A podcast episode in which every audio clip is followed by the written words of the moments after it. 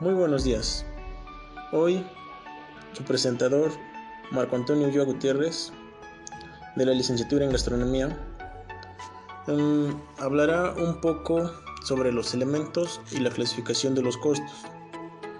Esta es una algo muy importante ya que en nuestra área nos permite conocer más a, a fondo sobre los elementos que se requieren para para tener este claros cuáles son estos elementos y qué, qué factores intervienen en estos. Bueno, empezamos. Los elementos del costo este, son los factores necesarios para que una materia prima se convierta en un nuevo producto, listo para su venta. Dentro de los elementos este, encontramos lo principal que es la materia prima, que está compuesta por los insumos necesarios para fabricar el producto y que quedan formando parte esencial de él, como por ejemplo en una fábrica de calzado, la materia prima estará dada por el cuero, los adornos, plantillas, etc. Otra, otro factor importante es la mano de obra, pues es el pago al sacrificio físico e intelectual que se requiere para fabricar un producto o prestar un servicio.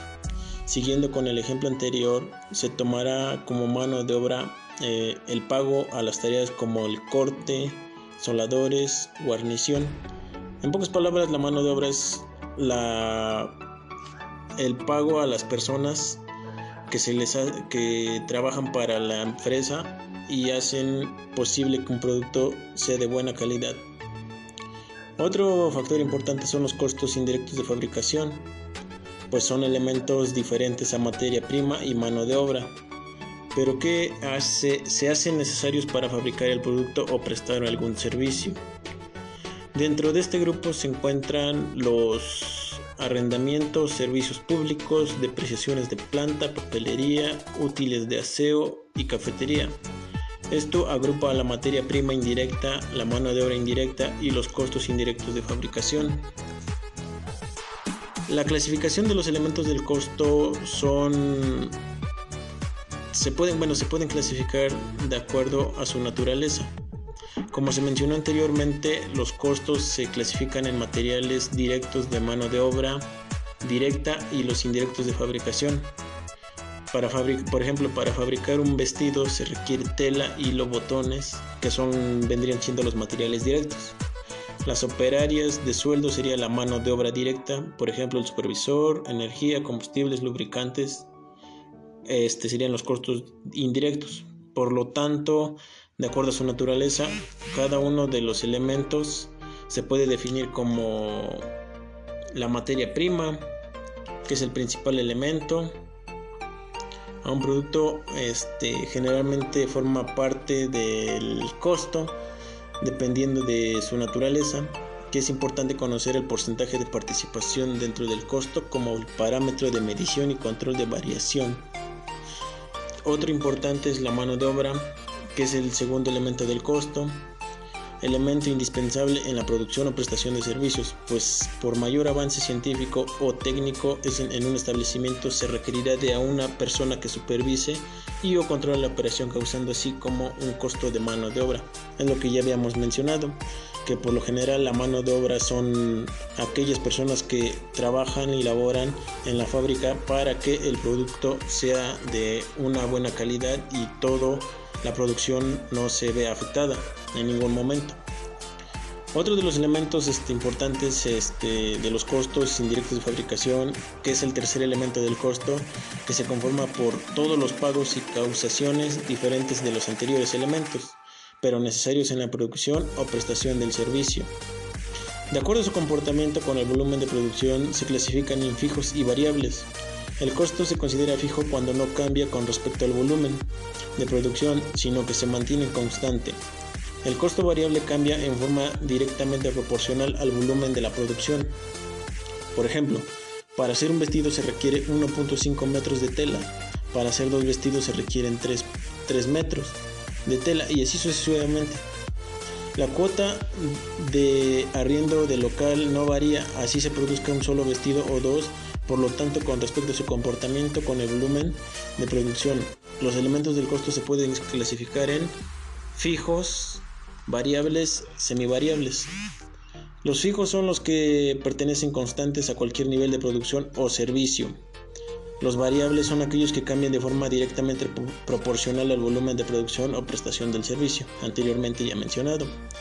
Los semivariables son aquellos que varían pero no en forma proporcional al volumen de producción o prestación del servicio, por lo cual se hace necesario desglosarlos en fijos y variables. De acuerdo a cómo se asigna al producto, cuando los costos son identificables con el producto se conocen como costos directos. Por el contrario, cuando no, se, no son fáciles de identificar y cuantificar se denominan costos indirectos. La tela, el hilo, los botones son fáciles de identificar y cuantificar en cuanto al gasto de arriendo no. Por lo tanto, con respecto a la asignación, con el producto se pueden definir como directos, indirectos. Los directos son aquellos que se involucran directamente en la fabricación del producto o de la prestación del servicio. Dentro de estos se encuentran la materia prima y la mano de obra. Son fáciles de cuantificar a cada unidad fabricada. Los indirectos no intervienen en el proceso de producción o del servicio, pero son necesarios para su elaboración.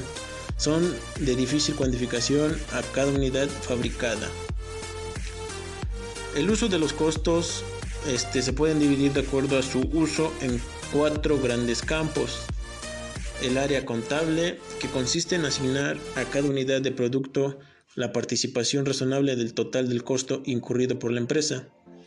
Y se utiliza básicamente para la valoración de inventarios en el balance y en la determinación del costo de ventas para la elaboración del estado de ganancias y pérdidas toma de decisiones que tiene que ver con la recolección y prestación de información relacionada con los costos de fabricación y manejo de cada tipo de producto, de tal forma que sea útil para acertada toma de decisiones por parte de la alta gerencia.